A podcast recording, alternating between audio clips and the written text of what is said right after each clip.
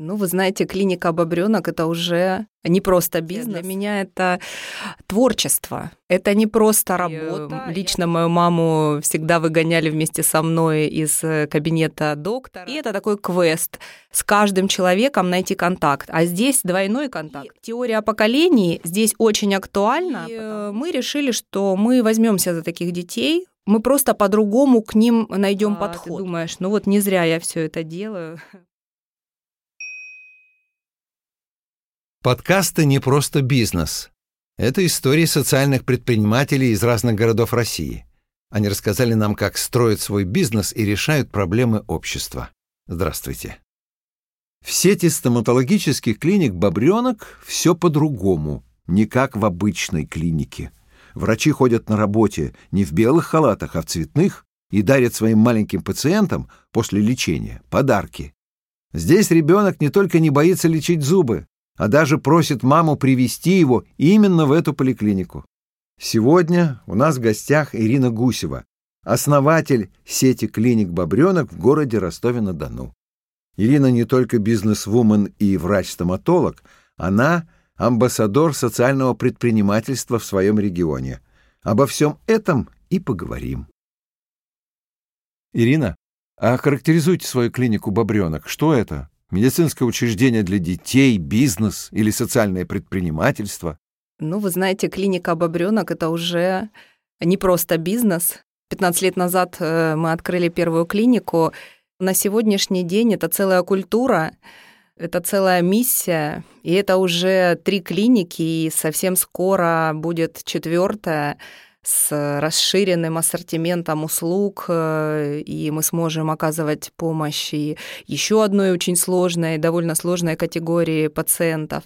Так что это такая уже целая, это целое государство, наверное, в государстве и в городе Ростове-на-Дону пока. А с чего все началось? Где вот та точка отсчета, с которой пошло открытие сети ваших клиник?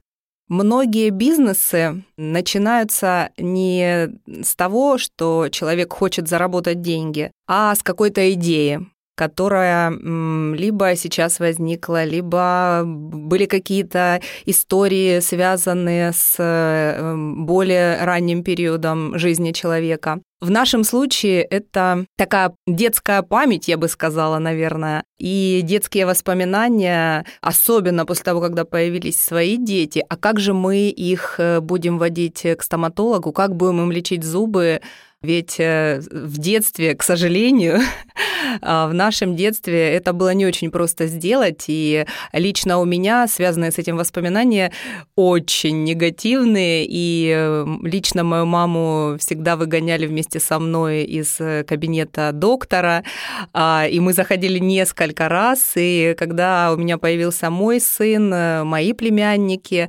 и у моего партнера появились дети, мы подумали о том, а, а как же мы вот со своими детьми-то будем, а, что мы будем с ними делать? И мы подумали, нет, ну на самом деле так не должно быть, и дети заслуживают такого же бережного отношения, и даже не то, что такого же, а может быть еще более бережного отношения к себе, для того, чтобы в более взрослом возрасте уже и а, обращать внимание на свое здоровье, и формировать отношение к врачам, и только вот из-за этого мы э, изначально решили открыть свою клинику, в которой будет все по-другому. Все не так, как в нашем детстве. В детстве еще очень многих-многих наших сверстников.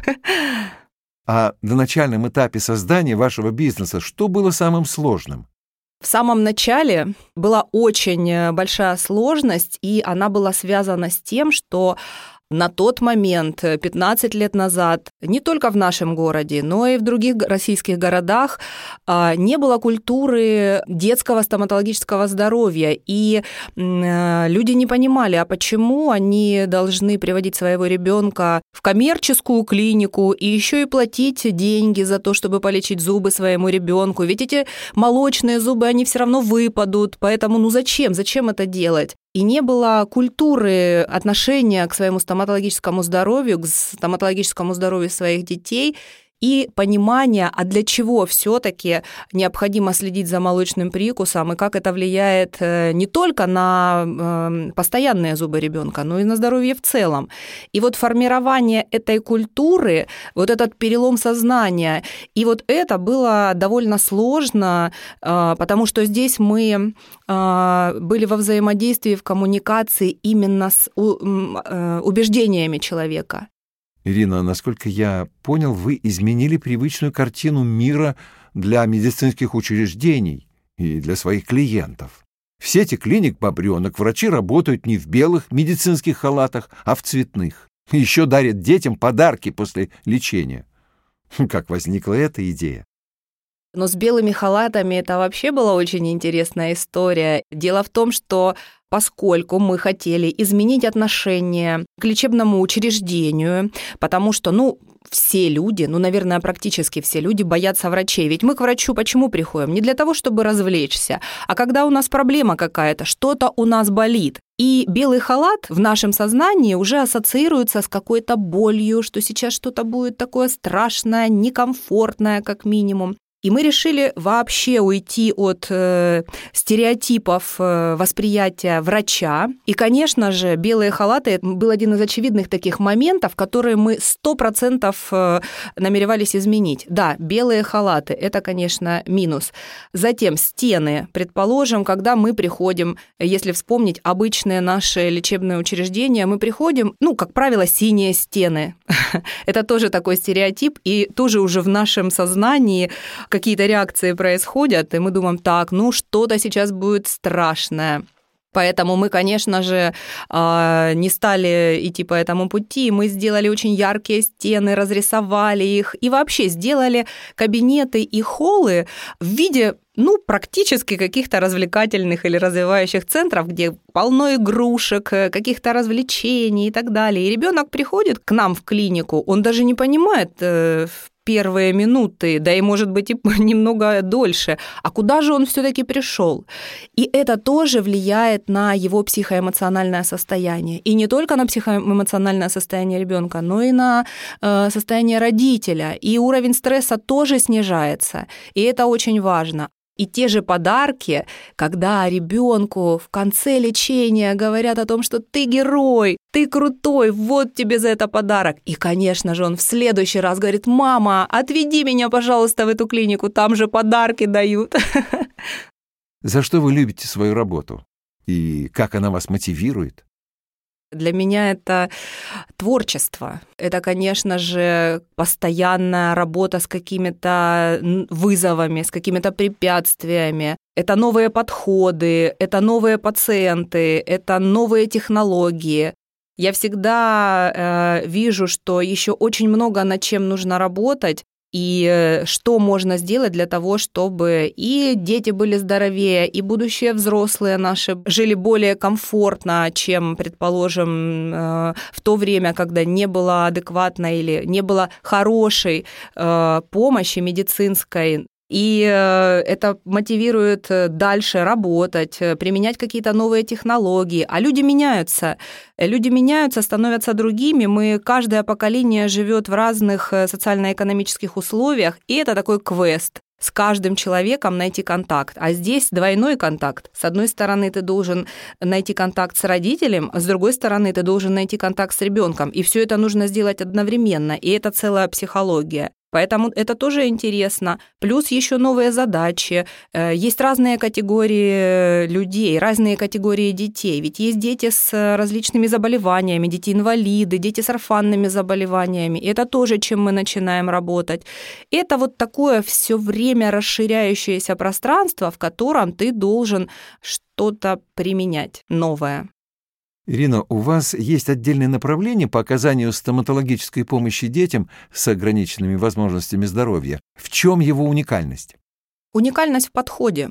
Дело в том, что детей с ОВЗ, особенно если это не просто какая-то легкая степень, а уже более тяжелые состояния э, детей, их просто никто не хочет лечить. И э, мы решили, что мы возьмемся за таких детей, мы просто по-другому к ним найдем подход. И у нас есть два направления. Одно направление – это амбулаторная помощь, то есть когда э, приходит э, мама или папа или оба родителя с таким ребенком, и у нас есть целый такой регламент по адаптации ребенка с тем или иным э, заболеванием. И дело в том, что когда мы начали лечить таких детей, это же сарафанное радио, это же такое сообщество мам с тем или иным заболеванием. И информация стала расходиться, и к нам стали идти такие дети. И мы решили, что это наша прям такая фишка. Ну и второе направление – это, конечно, лечение детей с ОВЗ в условиях общей анестезии, то есть, э, по-простому говоря, в условиях общего наркоза. Это, конечно же, тот случай, когда ребенка невозможно полечить э, в амбулаторных условиях, это либо же очень большое поражение зубов, э, обширное, а, либо же, когда ну, совсем ребенок не может держать рот открытым, тогда, конечно, это общий наркоз. И еще одно очень важное направление, которое на самом деле мы его начали очень давно, но а, а, активно начали обращать внимание, ну, наверное, года два назад, вот так это лечение детей с э, орфанными заболеваниями, то есть это с неизлечимыми генетическими заболеваниями. Ведь такого ребенка зачастую не просто можно взять и полечить. Нет, его нужно подготовить к лечению, то есть э, есть определенное сопровождение, оно и медикаментозное, и это специальные диеты. А затем сопровождение особенное в самом наркозе, так скажем, при самой операции. Мы докупили специальное оборудование, которое позволяет отслеживать малейшие изменения в работе мозга э, данного пациента. И затем, после того, когда лечение произвелось, это сопровождение после лечения. То есть это такая многоступенчатая история, когда с этим пациентом мы работаем долго. Поэтому тема очень сложная, она для нас интересная, и мы и дальше планируем над ней работать. У вас в клиниках специалисты разрабатывают и внедряют программы по управлению поведением ребенка и даже родителей на приеме у врача. Расскажите о них. И что это за теория поколений, на которую вы обращаете внимание? В самом начале э, нашей деятельности самая, наверное, основная идея была так полечить ребенка, чтобы он в будущем не боялся приходить к стоматологу и вовремя лечить, лечил свои зубы.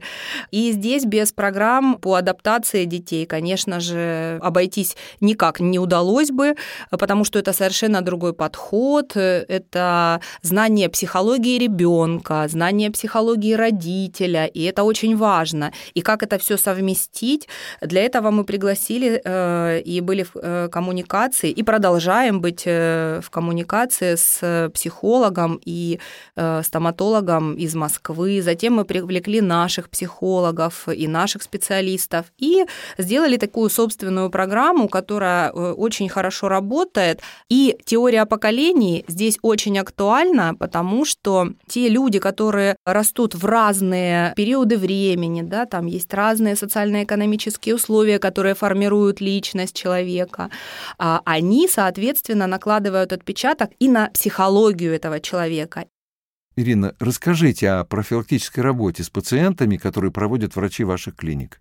О, это такая большая работа. На самом деле у нас есть очень большой проект, который называется «Расти здоровым», но туда входят и уроки гигиены, которые мы проводим в детских садах города Ростова-на-Дону и Ростовской области, где наши врачи выезжают и вместе с компанией, э, с одной из компаний, которая производит профилактические средства гигиенические для зубов, мы проводим такой интерактив, очень классный, это и мультфильм, это и игра, это и обучение гигиене, ухода за полостью рта ребенка, и, в общем, вся эта такая программа, она очень веселая, она очень здорово проходит э, в детских садах и эм, а, родители нам очень благодарны. Затем мы выпускаем журнал «Бобренок», где мы сами, наши врачи, пишем статьи о разных темах, связанных с зубами. Ну, там даже есть уже, и мы добавили уже и не только статьи, которые связаны с нашей спецификой, но и какие-то психологические полезные статьи, статьи, касающиеся развития ребенка.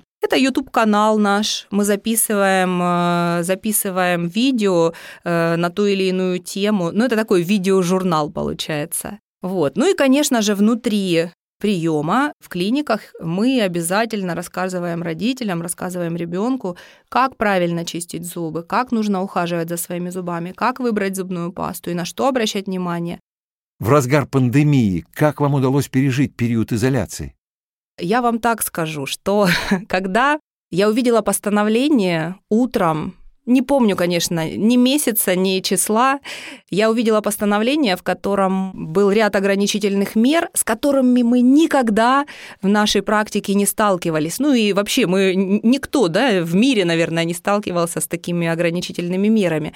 И когда я увидела этот текст, я зашла в комнату, это было раннее утро, очень раннее, я еще только собиралась на работу. Я зашла в комнату, чтобы моя семья меня не видела. И ровно минуты две я прорыдала. И я думала, знаете, о чем? Я думала о том, что, боже мой, у меня 80 человек сотрудников. И каким образом мне сейчас их нужно будет поддерживать? Каким образом нашей команде, э, мне, моему партнеру нужно будет э, вытягивать эту ситуацию? Ведь у каждого из сотрудников есть своя семья, есть дети, есть кредиты, ипотеки и так далее. Через две минуты Наверное, как и у каждого предпринимателя, все прекращается, голова становится ясной, и ты просто начинаешь думать, так, это, это, это сделать, что там, что можно предпринять, насколько хватит у тебя вот этой подушки, которая есть э, для того, чтобы обеспечить сотрудников. Ведь в любом случае ограничительные меры, они все конечны. Вот. И мы начали работать. Но ничего, все пережили, через какое-то время ограничительные меры были сняты, но я хочу сказать, что мы за это время очень много всего передумали, нашли новые инструменты, нашли какие-то новые решения, новые выходы, и нас эти меры очень закалили. И мы даже после того, как все это прекратилось, у нас даже пошел рост от того, что мы по-другому начали работать. Поэтому я даже скажу, что в некоторой степени они пошли нам на пользу. Ирина, а когда и как вы поняли, что являетесь особенным, то есть социальным предпринимателем? Только благодаря фонду «Наше будущее» мы узнали, что мы социальные предприниматели, потому что мы, организовывая свою деятельность, совершенно не думали о каких-то преференциях, мы просто делали то, что и продолжаем делать, то, что нам нравится, то, к чему у нас лежит душа. И э, мы хотим что-то изменить в этом мире, в нашей стране, в нашем городе. И оказывается, что мы являемся социальными предпринимателями. И это, конечно, очень здорово. И это сначала очень удивительно, но потом, когда ты встречаешь единомышленников, когда ты встречаешь таких же социальных предпринимателей, и ты находишь общее среди всех социальных предпринимателей, то, мне кажется, это вселяет большие надежды на то, что если столько людей думают не просто или не только о деньгах, а о том, чтобы что-то изменить в мире, ну, то это очень круто. И я очень рада, что знакома с массой социальных предпринимателей, которые вдохновляют, которые делают свое дело и стараются что-то привнести, оставить след и изменить что-то в этом мире к лучшему. Так, я понял. Вы являетесь амбассадором социального предпринимательства и развиваете эту тему в своем регионе. Пожалуйста, расскажите об этом поподробнее. Да, уже много-много лет э, в Ростовской области я стараюсь э, не просто рассказывать, я стараюсь популяризировать тему социального предпринимательства, выявлять социальных предпринимателей, а делать для них что-то полезное и поддерживать их, потому что, ну, мы знаем, что это а, не такая уж и высокомаржинальная деятельность, э, а это именно миссия человека, которую он реализует в своей деятельности, и это очень круто. И в нашем регионе, да, нас, конечно, поддерживают, нас поддерживает правительство Ростовской области, администрация города Ростова-на-Дону и э, э, различные организации, гарантийный фонд, агентство поддержки предпринимательства. Я им за это очень благодарна. И вот в этом году у нас будет третий форум э, социального предпринимательства «Дельфины бизнеса». И буквально летом прошла школа социального предпринимательства, акселератор. Это очень круто, и мы очень много делаем мероприятий, ездим по э, муниципалитетам Ростовской области, рассказываем о том, что такое социальное предпринимательство. Почему я этим занимаюсь? Я верю в то, что социальное предпринимательство должно жить, должно развиваться, и чем больше будет таких предприятий, тем э, нам всем, гражданам нашей страны, будет легче жить. И самое главное, что есть отклик отклик от общественности, отклик от э, самих предпринимателей. Некоторые предприниматели, которые не были социальными, они становятся социальными предпринимателями. И это, конечно, дорогого стоит. И а, ты думаешь, ну вот не зря я все это делаю. Ирина, давайте помечтаем. Представьте, что вы получили неограниченную сумму денег на реализацию любой своей профессиональной цели. Так вот, какую бы мечту вы исполнили?